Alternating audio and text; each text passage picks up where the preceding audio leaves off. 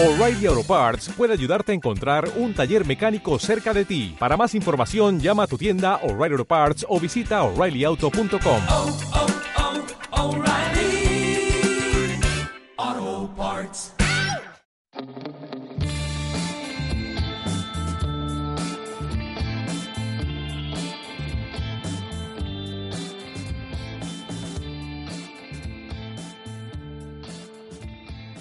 Hola, bienvenidos a Pláticas de una Madre. Mi nombre es Lidia Zúñiga y bueno, les cuento que hoy tengo invitado.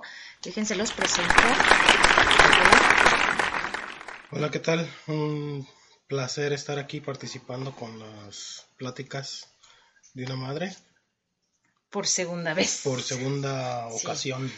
Sí, él, él- él fue el primero que participó en el capítulo 1 de esta sección de Pláticas de una Madre. Me da mucho gusto tenerte aquí. ¿Tu nombre? Mi nombre completo, porque pues ya hace rato que no participaba, bueno, Francisco Rojas Gil. Sí. Bueno, fíjense que estábamos pensando qué tema podíamos hablar para que la gente también pudiera aprender de, de, de esta plática. Y bueno, yo creo que un tema muy importante que nos concierne tanto en familia como de forma de individual, yo creo que se tiene que hablar sobre el tráfico. Decir, bueno, ¿tráfico de qué? Bueno, pues sí, el tráfico vehicular. A veces tenemos la licencia, pero sinceramente muchos no sabemos a manejar o no conocemos las reglas de tránsito, bueno, en el país que vivamos, ¿no? A ver, este, Paco, yo te quiero, ah, Paco, le digo Paco porque me gusta más decirle Paco. Entonces, a ver, Paco, tú cuéntanos este un poco sobre la experiencia, porque les cuento que Francisco, Paco, eh, él ha manejado en dos países diferentes, ¿ok? Lo que es México y aquí en Estados Unidos. Y bueno, tiene una experiencia en los dos países y claro está que es diferentes las reglas, o, o sea, hay unas básicas, ¿verdad? Y otras pues cambian totalmente. A ver, cuéntanos, tú cuando estuviste en México, ¿qué fue lo más difícil o qué fue lo más fácil? Y ahora que estás en Estados Unidos, ¿qué ha sido lo más fácil o, lo, más difícil para poder manejar aquí en este país? Bueno, en, México creo que lo más complicado quizás fue el- las cuestiones del tráfico, los embotellamientos, el, el quizás de eh, la falta de, de respetar algunas, la mayoría de las señalizaciones de tránsito y límites de velocidad, etcétera. Y acá en los Estados Unidos lo más complicado quizás es aprenderse y, y apegarse a, a la mayoría de las, de las reglas de, de tránsito porque aunque no lo parezca, sí son, sí son, sí son este, penalizadas. Es, es- es más fácil que un oficial o eh, un policía te, te llegue a, a detener y, y- y- y te pueda dar una multa. Sin embargo, en México, al menos en mi experiencia, el tiempo que estuve manejando allá, pues era un poquito más, más, más holgado todo eso, no era tan, como que, como no, como nadie lo respeta, no se percibe tanto que, de- que debe uno de hacerlo. Sin embargo, pues por buena práctica general, pues debería uno acatar esas, esas leyes, por algo están. Y pues, aunque sean poquitos que las empiecen a, a respetar, pues bueno, quizás los otros atrás empiecen eh, a seguir el, Sí, el las ejemplo. otras, las otras generaciones. Fíjate que ese punto me parece muy importante porque estamos a veces tan acostumbrados a una idea que desgraciadamente nosotros aprendemos con el ejemplo, ¿estás de acuerdo? Nosotros aprendemos del ejemplo. Y a veces yo me doy cuenta que cuando hay los menores empiezan a ver cómo actúas tú como mayor, porque se supone que tú eres el mayor y tienes la responsabilidad y eres más responsable sobre todo ante una sociedad, los niños aprenden de lo que tú haces, ¿no? Y si tú eh, violas las reglas o faltas a las reglas básicas que nos ayudan, se supone, a vivir más tranquilos y, y sobre todo en armonía, ¿no? Con, la, con, con los demás, pues faltas a eso y desgraciadamente ellos van a seguir ese ejemplo. Yo creo que ahorita que comentabas de, perdón, de, de las del tráfico en México, creo que lo que hace falta mucho es educación vial para todos. Yo creo que debería de haber una clase de educación vial dentro de las escuelas, mínimo en las básicas, sobre todo en la escuela, ¿qué será? Cuando empiezan a manejar, ¿en la preparatoria? O en la secundaria. O en la secundaria, es verdad. Sí, porque el, el- al menos en México sí, o sea, es muy marcado, pues es, una vez que aprendes a manejar allá, ah, pues sí, este, aprendes a lidiar con el, con el tráfico, aprendes a lidiar con, con los embotellamientos, con, con, con los que se ma- manejan por, por los acotamientos, etcétera. Eh, maneja, al menos yo recuerdo manejar bastante pegado todo el mundo porque pues quieres llegar a tu destino y todo el mundo es un apretadero, todo el mundo es una se quieren meter por todos lados, es, es un descontrol total a veces y, y, pues eso también hace, ocasiona muchos accidentes a la larga pues, pero por ejemplo aquí en Estados Unidos ah, la mayoría de, de todas las reglas pues no digo que todo el mundo las cumple, pero sí se ve una gran, este, una gran diferencia. O sea, obviamente siempre hay aquellos que se pasan las reglas y que parece que no les aplican y parece que no les pasa nada. O porque traen un carro súper lujoso, a veces no usan Pero, las... pero las sí, no, la, la mayoría de, de, de las personas que, que, que tienen, que cuentan con las licencias y todo, este, pues sí respetan la, la mayoría de los de las indicaciones de tránsito, los, los límites de velocidad, los señalamientos, incluso en las calles, las, las, los señalamientos de alto o de stop, eh, aunque no haya ningún oficial en la calle ni nada, uno puede ver que Sí, en, sí. Las, en las calles de los, de los pueblitos o los suburbios, como les llaman acá, este, Se todo, todo el mundo se respeta, o sea, se para y es el famoso uno y uno. Sí. O sea, y no ocupa estar ahí un policía ni, ni, ni mucho menos este, alguna otra autoridad, pues, para que, que Para haga para lo que se haga es- cumplir la, la la- regla, sino que simplemente la gente recibe las clases antes de obtener su licencia y pues se vuelve, se vuelve regla. Sí, fíjate que yo con mi experiencia, yo no manejé en México, pero obviamente pues fui peatón. Participé en el, en el transporte público y pues tú sabes, ¿no? Por ejemplo, en Guadalajara, que nosotros venimos de, de Jalisco, por ejemplo, a veces es muy irresponsable, por ejemplo, la, la gente que maneja ese tipo de camiones, eh, transporte público, creyendo que todo es carretera, ¿no? O que es una carrera.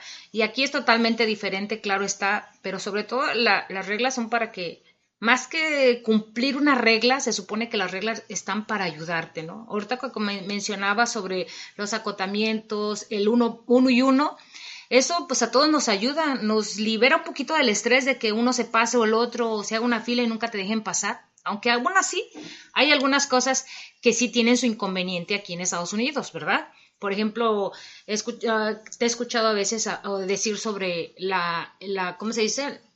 Donde manejan los, los, los trailers.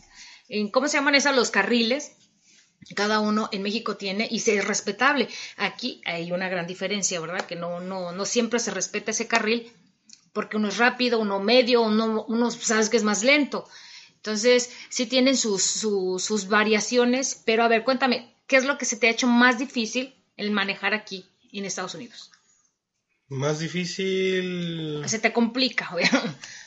Fue un poquito complicado el, el, por ejemplo, que están permitidas algunas vueltas cuando, cuando aún, cuando el semáforo está en verde, sobre todo vueltas a la izquierda o vueltas a la derecha, este, que obviamente tiene que uno poner atención en el señalamiento y puede hacer las vueltas con precaución con, con el tráfico que este, en, el, en, el, en el sentido contrario, pero pero más, más que más que no tener, o sea, tener la precaución con, con eso es simplemente aprenderse pues y, revisar las, las indicaciones que hay en el camino. Yo creo que lo más, digamos, difícil ha sido simplemente que tiene que poner uno mucha atención en las indicaciones en el camino. Uh, aquí en los caminos por todos lados hay muchas indicaciones que también te dicen cómo debes de, de, de guiarte y comportarte en, en los caminos. La velocidad. La- los límites de velocidad, dónde están las intersecciones, dónde se debe de manejar, que si hay este, obstrucciones más adelante, porque incluso eso, cuando hay muchos trabajos, también está, es bastante se- señalado. Cuando hay obras en los caminos, es, es, es impresionante la, la logística, digamos, que, que tienen para tener señalado todo. Pero a diferencia, y a diferencia de México, que bueno, cuando hay cuando había obras muchas veces que ni siquiera les alcanzaba para para poner señalamientos o tener alguna persona por ahí haciendo in- indicaciones. Lo que sí me fijé también es que, por ejemplo, en diferentes estados hay diferentes reglas. Por eso es que uno debe de estar atento en el camino a lo que a todas las indicaciones.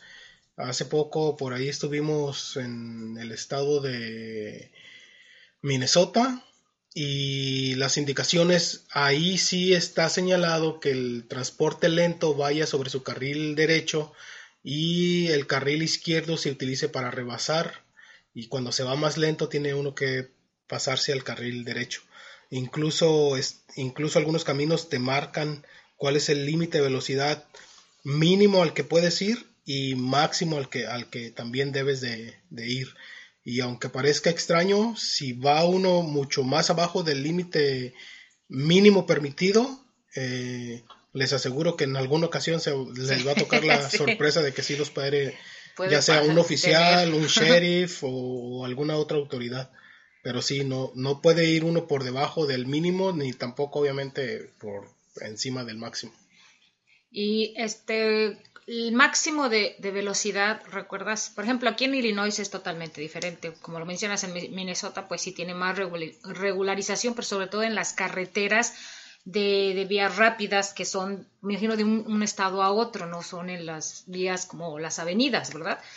Ah, lo que te quería preguntar ahorita era, por ejemplo, lo- los mm, señalamientos, o sea, ¿cuál es el máximo de, segu- de- velocidad que tú has podido manejar aquí o que conoces y cuál ha sido en, México, por ejemplo? ¿Cuál? La diferencia en velocidad, ¿crees que es mm, bastante o es más, o es casi igual? No, es muy, es muy similar. El límite es muy similar a las, las velocidades máximas permitidas, es muy similar.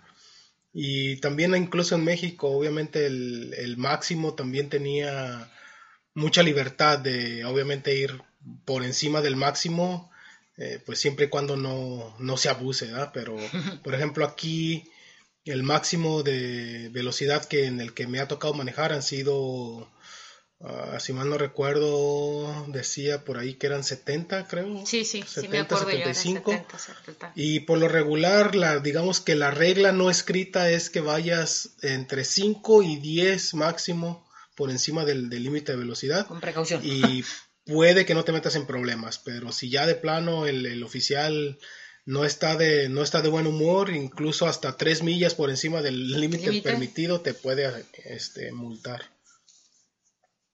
Pero pues no, no, los límites muy muy parecidos en cuanto a la velocidad. Eso sí, los límites mínimos permitidos sí están muy por debajo de lo que llegaba incluso uno a manejar allá en México. Sí, y fíjense que ahorita que menciona lo de la velocidad, pues los señalamientos también para uno que es peatón, también tiene que tener mucho cuidado al momento de que si ves que está en rojo, no cruzarte, porque también no es de que porque eres peatón tienes todo el derecho, no, todos se tienen que seguir las reglas y si tú faltas a esa regla, ya sea de manera que traes un vehículo o vas caminando, vas en bicicleta, motocicleta, igual hay reglas, límites para todos y tiene uno que seguir am, este pues la regla, ¿no? Al pie de la letra. Siempre y cuando pues a lo mejor no te vea un oficial, pero si te ve o te pasa un accidente, obviamente van a analizar este, cuál fue la situación y aún si eres tú peatón y te pasas un señalamiento sabiendo que tenías que esperarte, porque aquí como tienen los caminos de cebra, creo que así les llaman, si tú te pasas y es tu culpa, pues simplemente pues es tu culpa, nada de que el carro o el móvil que venía eh, este, transitando es culpa de él, no. Aquí eso es lo interesante de, esta, de estas reglas, que uno cree que, ay, porque soy peatón voy a caminar lento o me voy a cruzar cuando yo puedo o no. Creo yo. No sé si tú alguna vez has escuchado al respecto. Yo he, he oído. Lo que me gusta mucho también de, lo que es el tránsito y eso, en la seguridad, es cuando van los niños a la escuela. Yo recuerdo que yo vivía cerca de una secundaria y hasta atropellaban al pobre del tránsito que nos ayudaba a cruzar. Y aquí no. Es totalmente una, una falta. ¿Cómo lo puedo decir? Una Sí, falta es una- legal es una falta muy grave. muy, muy, muy grave que puedes perder hasta tu licencia por, por hacer esa falta, ¿no? Así que hay mucho cuidado y mucho respeto a, la- a las instituciones, sobre todo las escolares, ¿verdad? Sí, los, los, las reglas cambian en donde toda la, toda la periferia de las escuelas cuando están en clases. El límite de velocidad baja, por lo regular eh, hay voluntarios ayudando a que los alumnos crucen las calles cuando vienen caminando. Hay camiones que traen alumnos a las escuelas. Los camiones traen indicaciones cuando hacen paradas. También uno debe de pararse. No puede, en ningún sentido pueden los vehículos pasar los, los camiones. Obviamente siempre hay gente que, pues, como todos lados, o sea, hay gente que sí se pasa las reglas por el arco del triunfo, pero... Y unos tienen a- suerte y otros no, ¿verdad? Pero Sí, aquellos que son sorprendidos haciendo una falta como esa, sobre todo en las escuelas, sí se les aplica un- el peso de la ley. Sí, sí, una, es una falta muy grave aquí con las cuestiones de, de tránsito. Eh, se puede perder la licencia, se puede No volver a tener la licencia no de volver hecho. a tener la licencia, este puede incluso tener problemas graves, puede incluso ir a, a hacer servicio, Oh, servicio a la comunidad. comunitario o Sí, sí, sí. pues incluso cárcel, ¿no? O sea, si no si no se cumplen algunas de las reglas y ya es una fichita y por ahí lo agarran con haciendo una falta de, de esa magnitud, sí sí se meten en bastantes problemas. Sí, otra cosa que de muy importante también, no sé qué opines tú, pero el hecho de que traigas tu carro también como, pues es un vehículo, eh, tiene que ver con el tránsito, del tránsito, con el tráfico, también tu vehículo tiene que estar en buen estado porque ah, hay una aquí que hacen la prueba del humo y ese es para que no puedas traficar tu, este, tu, tu vehículo entonces, e- eso también tiene cuenta mucho, que traiga una, este, bueno, hay carros que están golpeados y todo, ¿verdad? Pero mientras no lo sorprenda el policía, pero si tiene un faro o le falta una, este, no sé, pues ya dije un faro o tiene mal una puerta o cositas así, que una, ¿cómo se llaman los retrovisores? Cositas así sencillas que parecieran que no son complicadas, pero aún así tú sabes que las necesitas, se supone que las necesitas para manejar y eso también te puede causar una falta en al momento de que te pueda ver o el, el tránsito o mejor dicho el policía no, Sí, hay, sí. no hay no hay tránsitos acá. sí si no no no el policía bueno, no sé, no, no sé en otros estados. bueno a lo mejor sí los que hacen que Aquí nomás- en Illinois este, es la misma policía, sí, la quien- policía. quienes hacen los, el, mismo, el trabajo pues de... Sí, las multas, las sanciones que te, te ponen, ¿no? Bueno, este, no sé, ¿quieras agregar algo? No, no, es, es como todo, es, hay muchas diferencias, en- obviamente países diferentes, reglas diferentes, pero yo creo que lo que deberíamos de tener en común es pues tener esa educación vial, ese, ese respeto hacia los otros, eh, cada quien, eh, todos los que vamos manejando en alguna ocasión, no solamente ponemos en riesgo nuestras, nuestras vidas, sino también a las personas a las que pueden ir con nosotros, pero incluso a aquellos a los que desafortunadamente podrán- podríamos ocasionarles algún daño por, por alguna ah, Imprudencia. imprudencia de nuestra parte. Eh, manejar es estar alerta y no es solamente estar alerta de nosotros, sino también estar alerta de, de todo nuestro, de nuestro alrededor.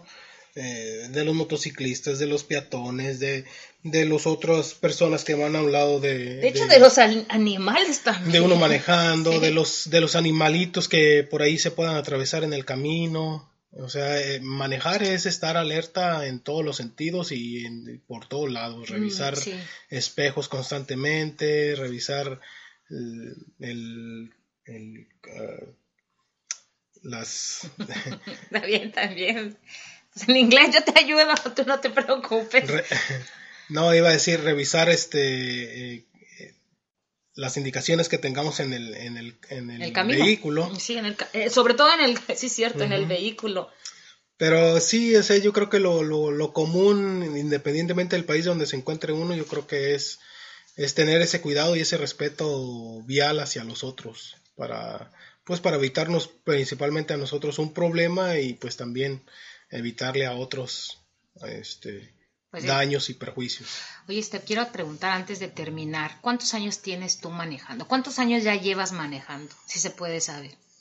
Yo creo que ya manejando así con sin, sin tanto miedo, yo creo que por ahí yo creo que empezaría alrededor de los 20, cuando tenía 20 años, yo creo que Eh, ya sin miedo. Sin Ya miedo. estoy, ya, ya estoy listo para las carreteras. Qué bien. No sé, algo que quieras este, agregar con respecto a, no sé, una, un consejo para los que recién aprenden o para las mamás, porque también hay mamás que no se animan a manejar por miedo a muchas cosas.